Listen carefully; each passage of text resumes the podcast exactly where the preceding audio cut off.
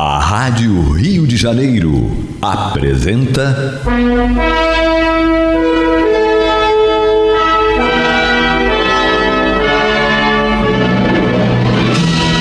Caminho do Senhor.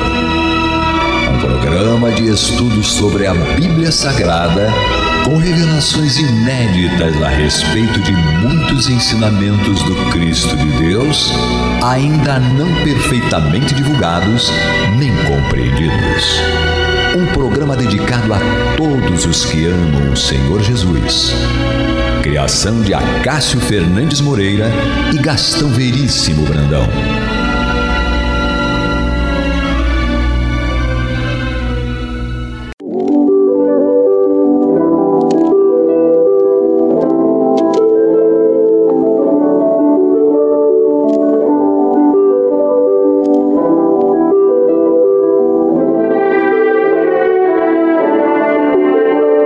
Meus amigos, meus irmãos, que a paz de Deus esteja em nossos lares e em nossos corações. Está entrando no ar, pelas ondas amigas da nossa Rádio Rio de Janeiro, a emissora da Fraternidade, mais um programa Caminho do Senhor, que se propõe a ser uma onda de paz no ar este programa, cujo objetivo primordial é divulgar o Evangelho de Jesus, entendido de acordo com a lei, a sagrada lei da reencarnação. E nós convidamos você que, se neste momento sintonizou assim, por um acaso, nesse acaso entre aspas, pela primeira vez com a emissora da Fraternidade, que você fique conosco porque eu acredito, meus amigos, meus irmãos, que todos nós, neste momento, nesta atual circunstância do planeta, estamos precisando cada vez mais ouvirmos falar sobre Jesus, sobre os seus ensinamentos e, e orarmos, né? Isso em qualquer religião. Se você sintonizar uma emissora que esteja passando um programa evangélico, que esteja falando sobre Jesus, sobre o Evangelho de Jesus, que esteja, fazendo uma oração, pare e escute. Se você está passando por uma emissora, né, colocou no seu rádio, passou por uma emissora que esteja transmitindo uma missa, você pare, desde que estejam falando sobre Jesus e o seu Evangelho, né? Sobre os ensinamentos de Jesus. Nós não podemos é deixar de lado o mais importante de nossas vidas, que é Jesus e os seus ensinamentos. Essa boa nova que ele nos trouxe dois mil anos atrás e que, devido às nossas reincidências no erro, nós ainda não conseguimos colocar em prática este evangelho. Hoje, terça-feira, o Caminho do Senhor se propõe a realizar o culto cristão do Evangelho no lar com seus ouvintes. Então, conforme nós costumamos fazer, a gente inicia com uma prece que vai ser feita agora pelo Gastão, né? Vamos para a nossa prece inicial.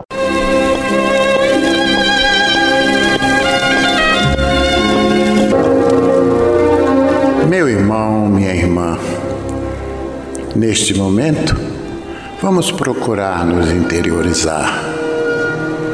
Façamos um esforço para esvaziar a nossa mente de todos os problemas que nos afligem problemas de saúde, problemas financeiros, desavenças familiares, ah, são tantos.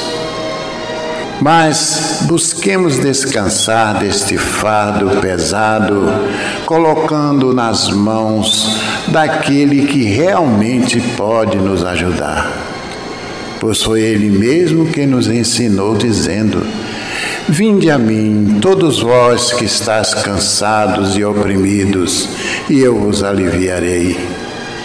Tomai sobre vós o meu jugo e aprendei de mim, que sou manso e humilde de coração, e achareis descanso para as vossas almas, porque o meu jugo é suave e o meu fardo é leve. Agora, irmãos, de almas ajoelhadas, digamos: Senhor Jesus, aqui estamos nós reunidos em Teu sacrossanto nome para mais um culto cristão do Teu Evangelho em nosso lar onde haveremos de saciar a nossa sede com aquela água que prometeste à samaritana, dizendo que aquele que dela bebesse jamais voltaria a ter sede. Mestre amigo, Permita que no decorrer desta reunião, esses falangeiros do bem que nos assistem possam fazer uma limpeza espiritual em cada um de nós, em nosso ambiente. Permita também, Senhor, que eles façam uma visita a cada um desses irmãos relacionados em nosso livro de preces Coloca, Senhor, nesta água que está sobre a nossa mesa, o remédio necessário aos nossos males, sejam eles físicos ou psíquicos. E agora, em teu nome, em nome desses falangeiros do bem que nos assistem, e acima de tudo e de todos, em nome de Deus, pedimos permissão para considerar iniciado o nosso culto cristão do Evangelho do Lar da noite de hoje. Que assim seja.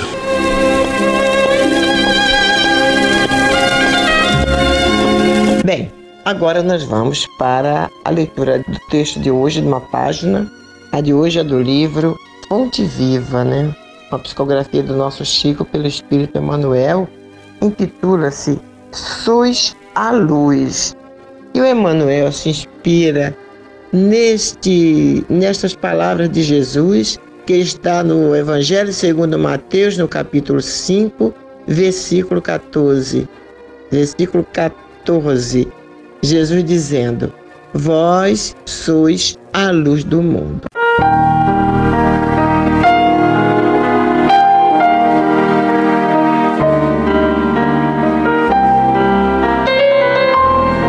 Quando Cristo designou os seus discípulos como sendo a luz do mundo, assinalou-lhes tremenda responsabilidade na terra.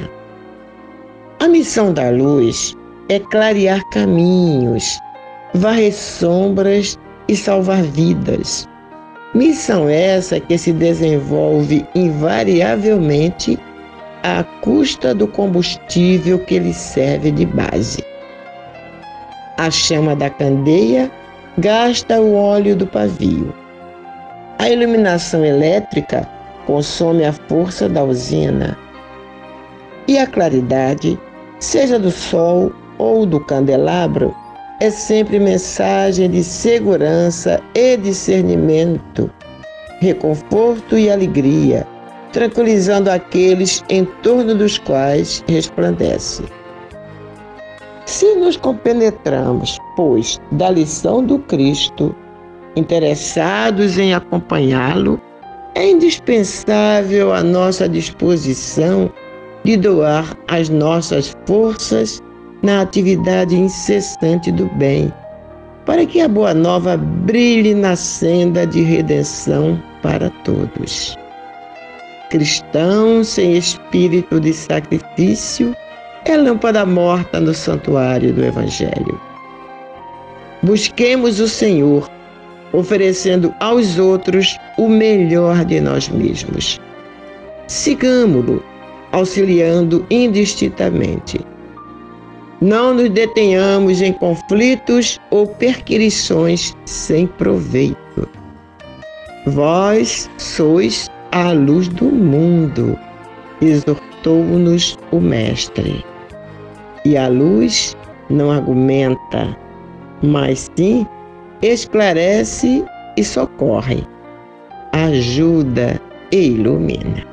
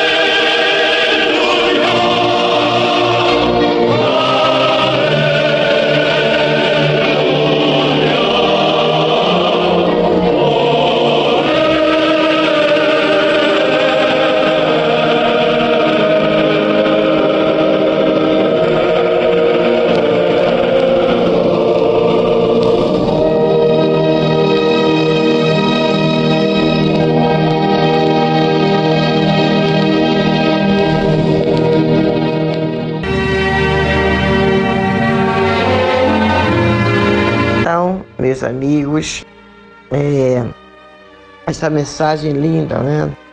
Esta página linda é aquilo que a gente sempre fala aqui nos programas, que o Emmanuel pega um versículo do Evangelho e faz uma, uma página, faz um texto que é emocionante, né? É, a gente sente que ele assimilou o que Jesus quis dizer dentro dele e passa para gente com essa maestria toda, com, com poesia, com singeleza. Ai, eu, eu sou fãzoca dele. Então, esse vós sois a luz do mundo, né? E todos nós conhecemos, todos nós que estudamos Evangelho, já ouvimos essa, essa passagem sendo repetida várias vezes por diversos pregadores do Evangelho. Nós mesmos, estudando o Evangelho, quantas vezes já não passamos por esta parte do Evangelho, né? E ele vai e vem falando aqui, dando para nós o entendimento dele, né? Que quando Cristo designou os seus discípulos como sendo a luz do mundo, ele, dizer, quando ele designou os seus discípulos, e claro, a todos nós que iríamos ficar e que, com propósito de segui-lo também, depois que conhecêssemos os seus ensinamentos. Todos nós que nos dizemos aprendizes do Evangelho, que queremos ser seguidores do Cristo, somos discípulos de Jesus, né? bem ainda vacilantes, né? caindo aqui, levantando acolá, mas nós somos seus discípulos. Então ele nos assinala uma tremenda responsabilidade aqui na terra, meus irmãos. Por quê? Porque a missão da luz, como diz o nosso Emanuel, é clarear caminhos. A missão da luz é varrer sombras e salvar vidas. Missão essa que se desenvolve invariavelmente à custa do combustível que ele serve de base. A missão da luz é clarear caminhos, varrer sombras e salvar vidas. Emmanuel, esse texto aqui é com relação à luz, né? Ele está falando sobre a luz. E vai continuando dizendo que a chama, para que haja luz, a chama da candeia gasta o óleo do pavio. A iluminação elétrica consome a força da usina. E a claridade, seja do sol ou do candelabro, é sempre uma mensagem de segurança e discernimento. É sempre reconforto e alegria, tranquilizando aqueles em torno dos quais resplandece. É claro, mesmo na nossa casa, eu sou, eu sou assim, eu já falei aqui para vocês, né, que eu gosto muito da minha casa clara, bem iluminada de noite. Quando escurece, já estou acendendo tudo quanto é luz, né? Eu não gosto de, não suporto casa escura, dá uma impressão assim de tristeza, né? Não. Eu gosto de tudo claro. E uma coisa interessante, eu vou contar um fato aqui para vocês que aconteceu, né? Nós morávamos no prédio, né? é, da SEAB, moramos mais de 30 anos, muito mais, né? tem muito mais de 30 anos lá, Gastão e eu com as crianças.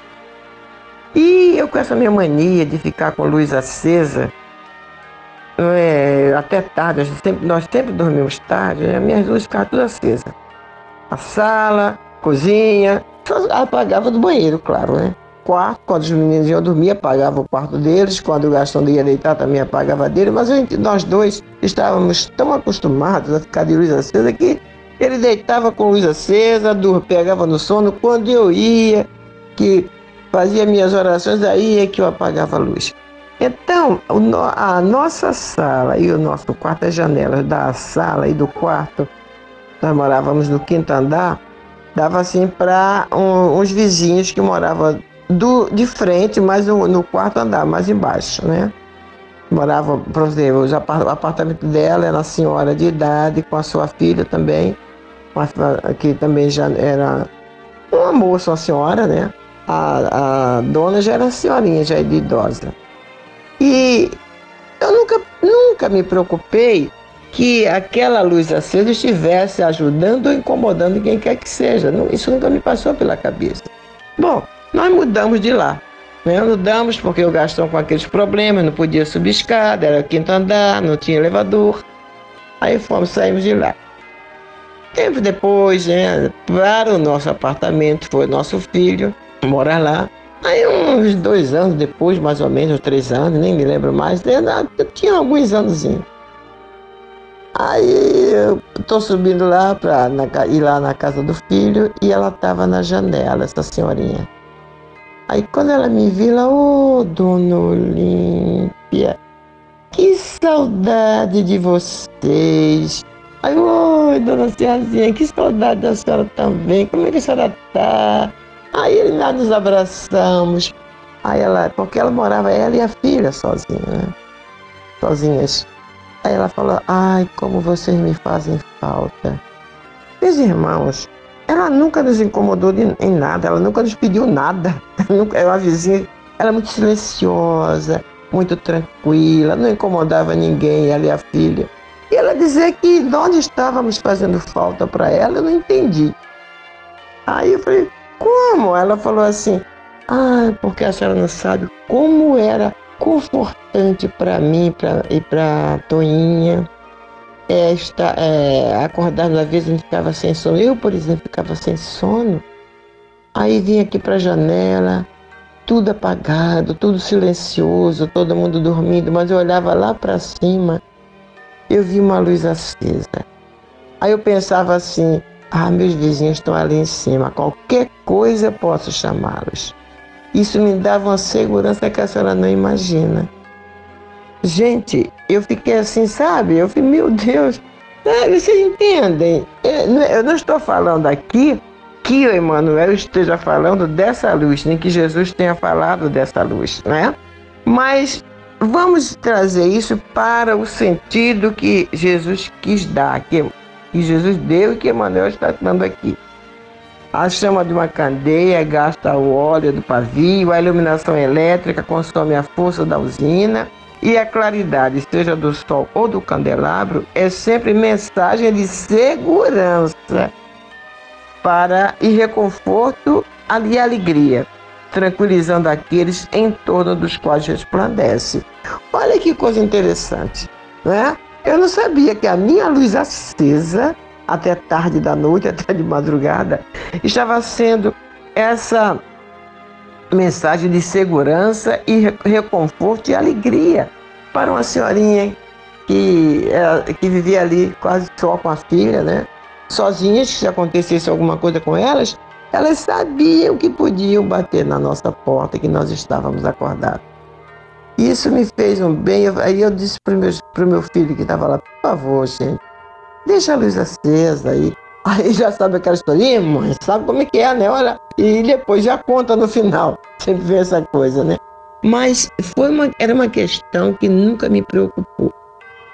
Eu tinha isso comigo e tenho até hoje, né? Onde eu moro é a mesma coisa. Eu acendo tudo, é tudo aceso. E o Augusto parece que também gosta, né? Ele mora comigo, ou eu com ele, né? Nós moramos um com o outro, o filho. Então, mas o importante não é essa se essa luz de nossa casa é acesa dá a quem olha, a quem passa, ao, ao vizinho, uma espécie de reconforto e de segurança, como se dissesse assim: olha, aqui tem gente acordado que, com, com os quais vocês podem contar. O importante é nos compenetrarmos da lição que Jesus né, quis passar para nós. Né? Se nos compenetramos da lição dele, interessados em acompanhá-lo, é indispensável a nossa disposição de doar as nossas forças na atividade incessante do bem, para que a boa nova brilhe na senda de redenção para todos. Aí vem uma frase que eu conheço há mais de 50 anos, eu conheço essa frase, né? E que era uma espécie assim de, de slogan do grupo do grupo jovem do, do qual eu fazia parte, Gastão e eu. Cristão sem espírito de sacrifício é lâmpada morta no santuário do Evangelho. Olha que coisa interessante. Cristão sem espírito de sacrifício é lâmpada morta no santuário do Evangelho. E claro, eu acredito que esta página já foi lida aqui algumas vezes e eu, eu gosto muito desta página do, do Emanuel, porque ela é muito elucidativa, ela é muito direta. Então ele nos convida, busquemos o Senhor, oferecendo aos outros o melhor de nós mesmos. Como é que nós temos que buscar o Senhor? É ajudando aos nossos companheiros de jornada, aos nossos irmãos de caminhada. É, não nos detenhamos em conflitos ou perquirições sem proveitos. Isso, isso, essa frase, inclusive, está muito apropriada para os dias atuais, né, meus irmãos? É, o que estamos vivenciando atualmente no planeta é algo que ninguém nunca imaginou, né? Apesar de que nós fomos prevenidos. Jesus deixa lá na, na, no seu Evangelho, o Apocalipse está falando sobre coisas que aconteceriam que nós achávamos que não ia acontecer com a gente. Não, isso é lá para o fim do mundo, quando este fim do mundo não existe. É, não existe esse fim do mundo, como aquela catástrofe geral no planeta todo que vai acabar com tudo. Não, isso não existe. Deus não é Deus de, das catástrofes, não. Deus é o Deus do amor, é o Deus da renovação, é o Deus da luz, é o Deus da paz. Ele não vai é, provocar catástrofes para acabar com o mundo que ele criou. Né? Jesus é o co-criador do planeta, mas foi criado, esse planeta foi criado com a permissão do Pai Celestial e com a obra-prima do Pai Celestial. Então ele não iria permitir se criasse um, um planeta para ele mesmo depois vir destruir. Não. Então, essa, essa coisa que estamos enfrentando aí é uma necessidade de todos nós, de todos os habitantes do planeta. Então nós temos que aproveitar para ver em onde nós podemos ser úteis aos nossos semelhantes, como podemos ajudar, já que nós não podemos sequer sair de nossas casas. Então, mais do que nunca, meus irmãos, faz-se necessária a vigilância e a oração. Muita oração em favor de todos os que estão precisando nos hospitais, as famílias cujo chefe de família está desempregado, as, as famílias em desajustadas, desarmonia, porque essa, essa pandemia, esse isolamento social também contribuiu muito para a desarmonia dos lares, para desentendimento entre casais que se davam bem. Eu sei de casais que se davam bem e que com, com o isolamento social se separaram. Dá para entender uma coisa dessa? Então, há uma necessidade imensa de muita oração. Então, se nós estamos em nossas casas, né, que se conosco está tudo bem, lembremos de que há lares desajustados, há famílias que estão passando necessidades e há muitos doentes nos hospitais precisando do alívio, do socorro de uma oração.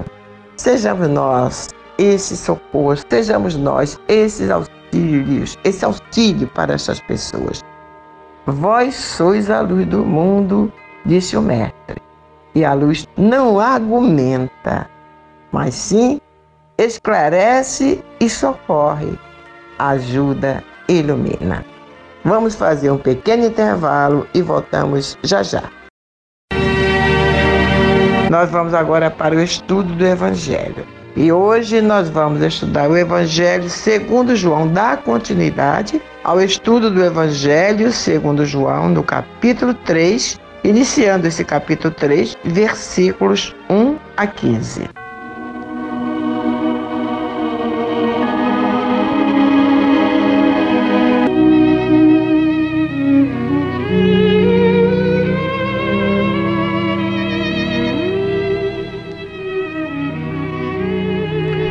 Havia entre os fariseus um homem chamado Nicodemos, um dos principais dos judeus. Este, de noite, foi ter com Jesus e lhe disse: Rabi, sabemos que és mestre vindo da parte de Deus, porque ninguém pode fazer estes sinais que tu fazes se Deus não estiver com ele. A isto respondeu Jesus: Em verdade, em verdade te digo que se alguém não nascer de novo, não pode ver o reino de Deus. Perguntou-lhe Nicodemos: Como pode um homem nascer sendo velho? Pode porventura voltar ao ventre materno e nascer segunda vez? Respondeu Jesus: em verdade, em verdade te digo: quem não nascer da água e do Espírito não pode entrar no reino de Deus. O que é nascido da carne é carne, e o que é nascido do Espírito é Espírito. Não te admires de eu te dizer: importa-vos nascer de novo. O vento sobra onde quer, ouves a sua voz mas não sabes de onde vem, nem para onde vai. Assim é todo o que é nascido do Espírito. Então lhe perguntou Nicodemos: Como pode suceder isto? Acudiu Jesus: Tu és mestre em Israel e não compreende estas coisas?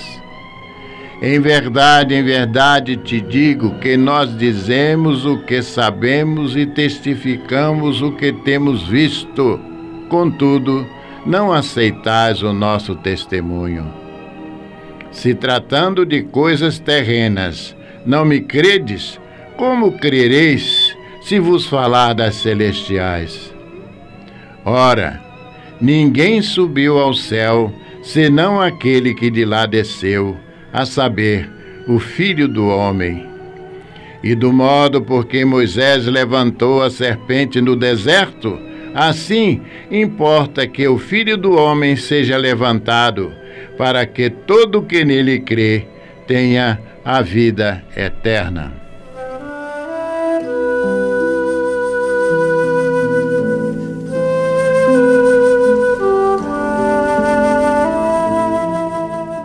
Meus irmãos, no programa passado nos propusemos trazer para vocês o significado e o valor histórico de certos nomes e palavras encontrados no Evangelho, assim como os costumes que caracterizavam a situação da sociedade judaica, tudo com o propósito de nos possibilitar um melhor entendimento da doutrina trazida por Jesus. Estão lembrados, não é?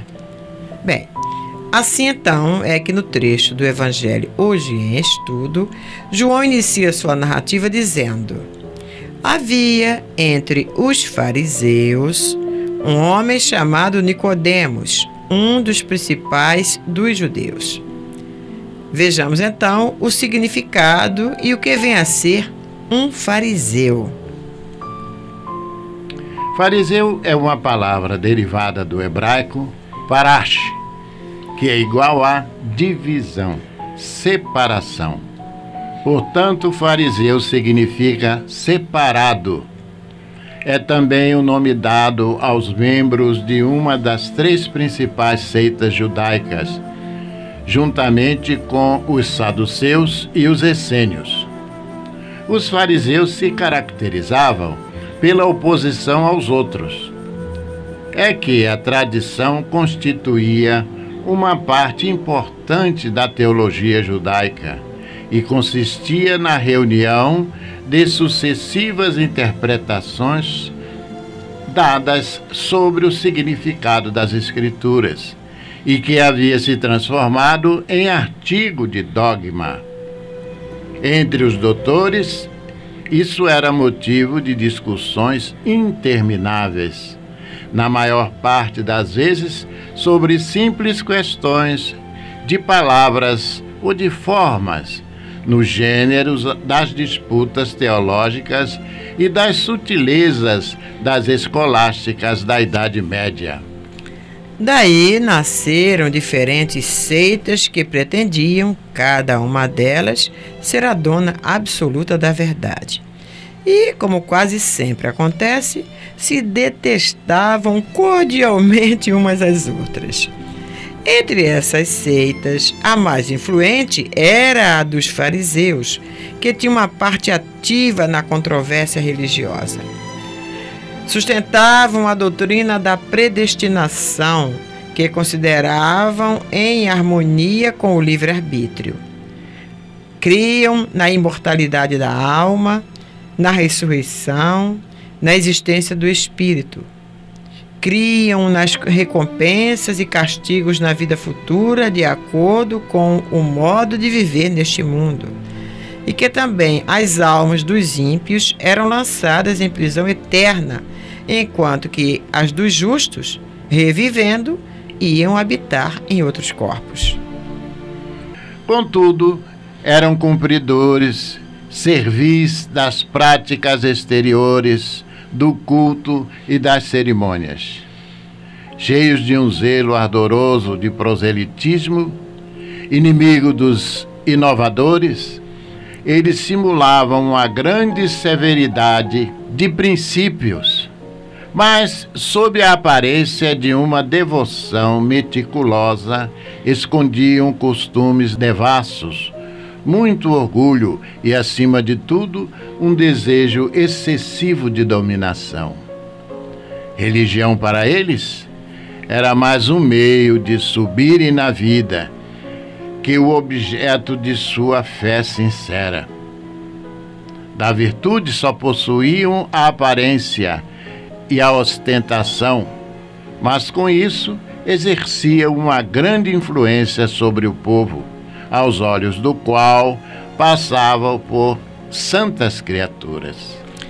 Eis porque eram muito poderosos em Jerusalém, onde formavam uma corporação de intrigantes, a ponto de tomarem parte diretamente da conspiração contra a vida de Jesus, por razões óbvias.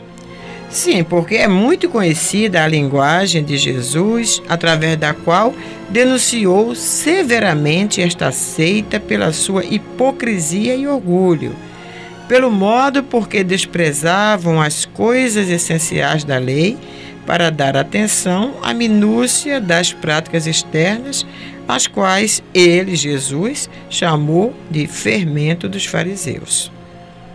Porém, como não há regra sem exceção, contava-se em meio aos fariseus homens de alto valor, sinceros e retos, como foi o caso de Paulo de Tarso, o vaso escolhido para ser um dos maiores divulgadores da Boa Nova.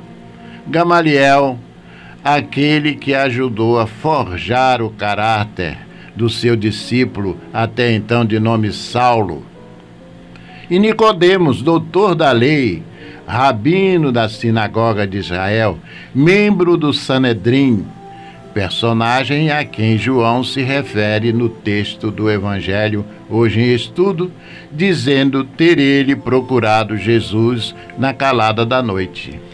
Imaginemos a cena, meus irmãos.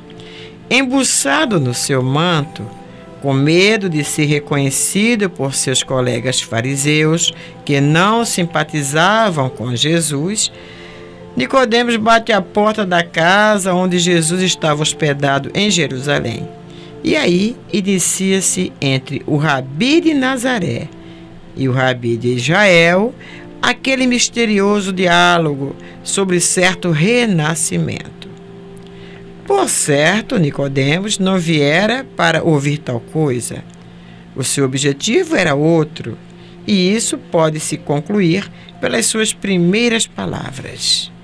Mestre, nós sabemos que vieste da parte de Deus para ensinar, porque ninguém pode fazer os sinais que tu fazes se Deus não estiver com ele.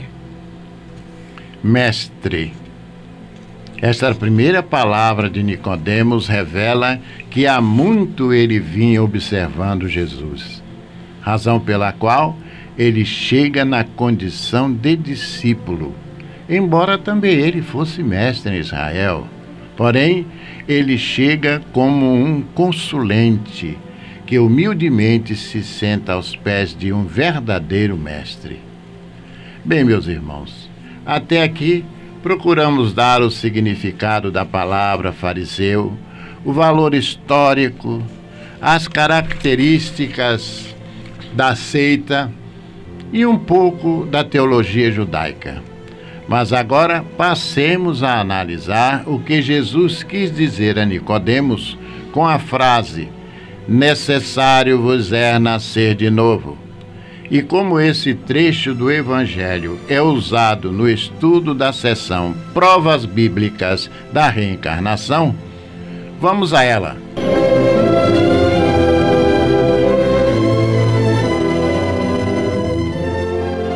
Então, numa passagem do Evangelho que está lá em João, no capítulo 3, versículo 3, que diz o seguinte: Certa vez, num tom absolutamente iniciático, Jesus disse a Nicodemos, doutor da lei entre os judeus: Em verdade, em verdade te digo que não pode ver o reino de Deus senão aquele que renascer de novo.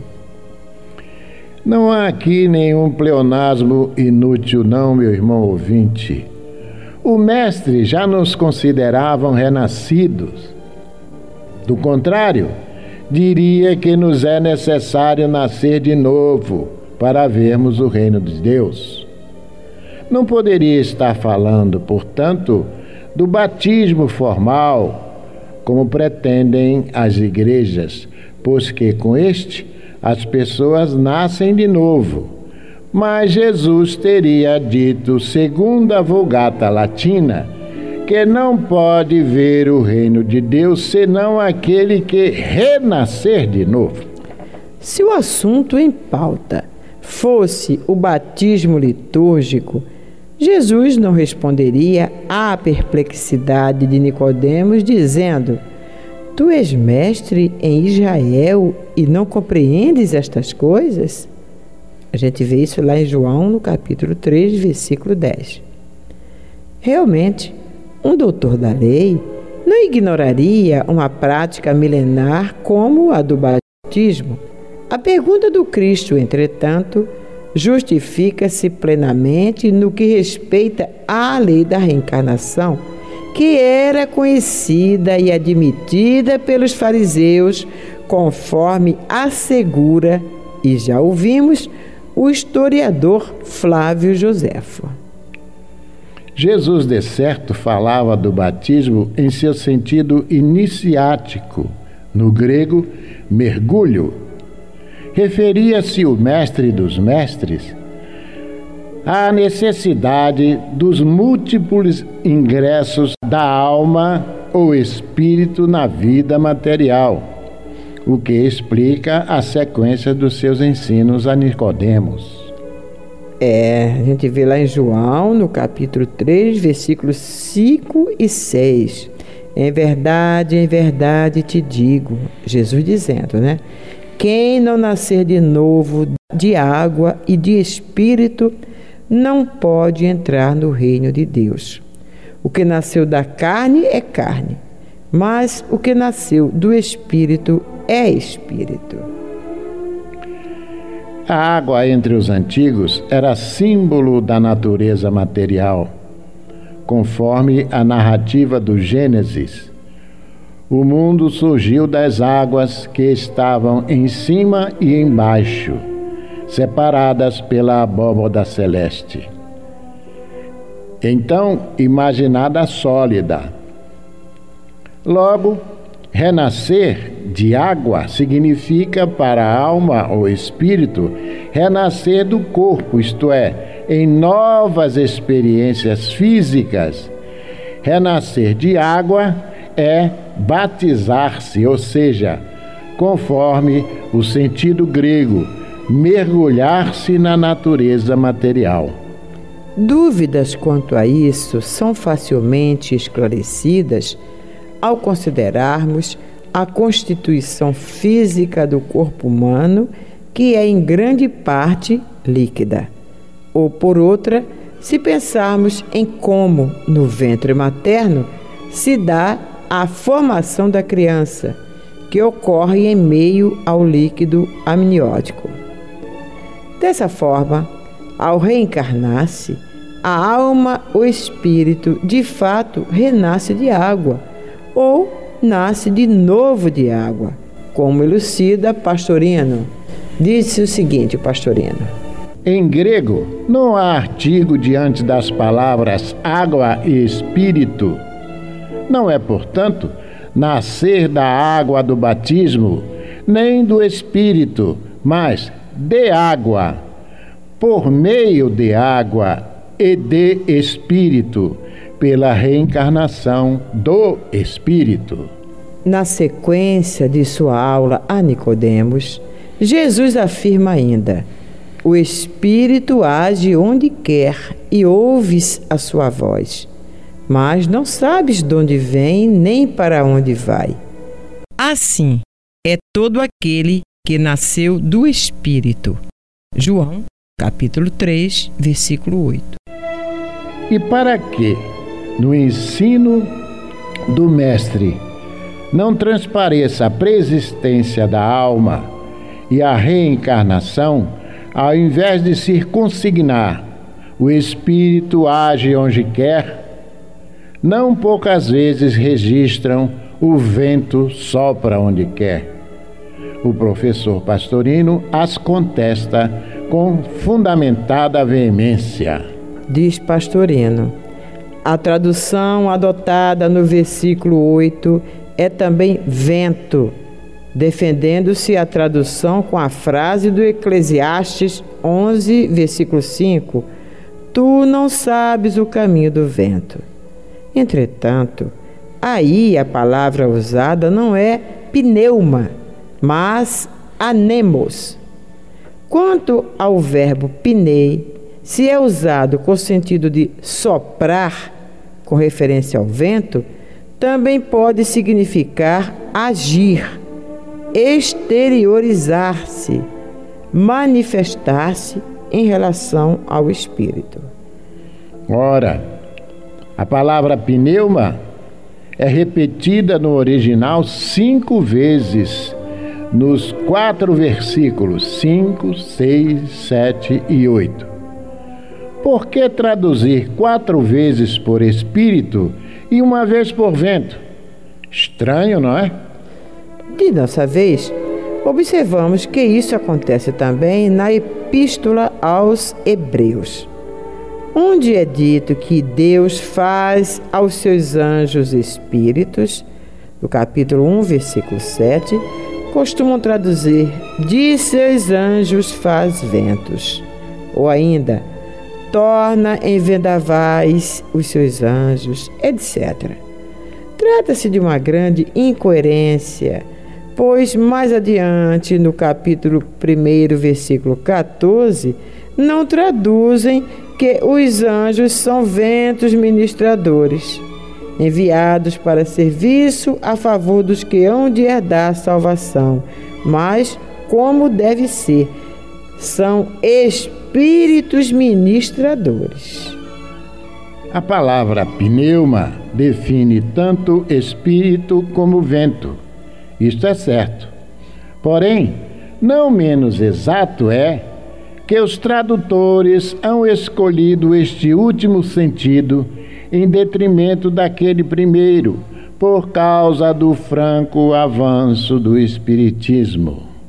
Obra pedagógica de Allan Kardec a terminologia simples e direta da doutrina espírita dá a todos, cultos e incultos, noções exatas da natureza espiritual da vida.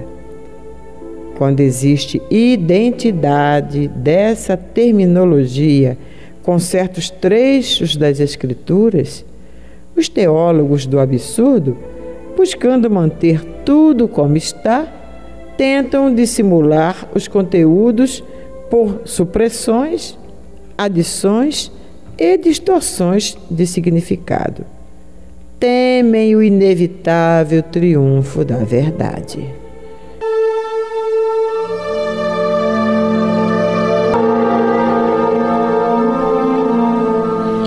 Meu irmão, minha irmã, Se o seu coração está angustiado e lhe falta ânimo para enfrentar os obstáculos da vida diária, se você sente-se só e compreendido pelos que lhe rodeiam, se alguma dor física ou moral está atormentando-lhe, tirando-lhe as horas de sono, enfim, se você está sofrendo, lembre-se, você não está só. Mestre da vida nos disse: Eis que eu estarei convosco todos os dias, até a consumação dos séculos. Neste exato momento, milhares e milhares de pessoas sintonizadas nesta emissora se unirão em prece. Entre nesta corrente. Existe em seu íntimo um lugar de paz profundamente silencioso, onde você pode comungar com Deus e encontrar forças necessárias para vencer este momento difícil. Como disse o salmista, Deus é o nosso refúgio e fortaleza, socorro bem presente nas horas de tribulação. Abra o seu coração numa prece sincera. Entregue-se confiantemente aos cuidados deste Pai amoroso e bom e confie. Os impossíveis para os homens são possíveis para Deus. Vamos envolver em nossa corrente de preces de hoje os nomes de alguns irmãos e, mesmo que o seu não esteja nesta relação, sinta-se incluído, meu irmão, sinta-se incluída, minha irmã.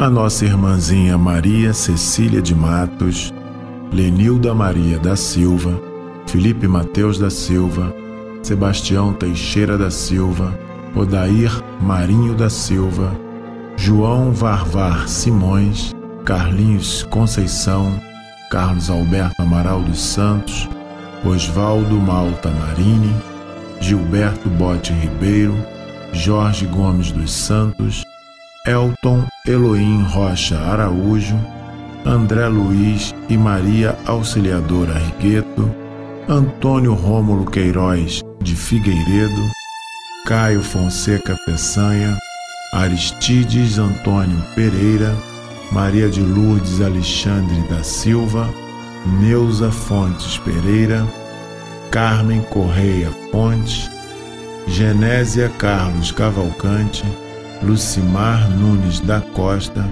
a família Nunes Souza, a família Moreira Gaspar e a família Mendonça Lins. Vamos falar com Jesus.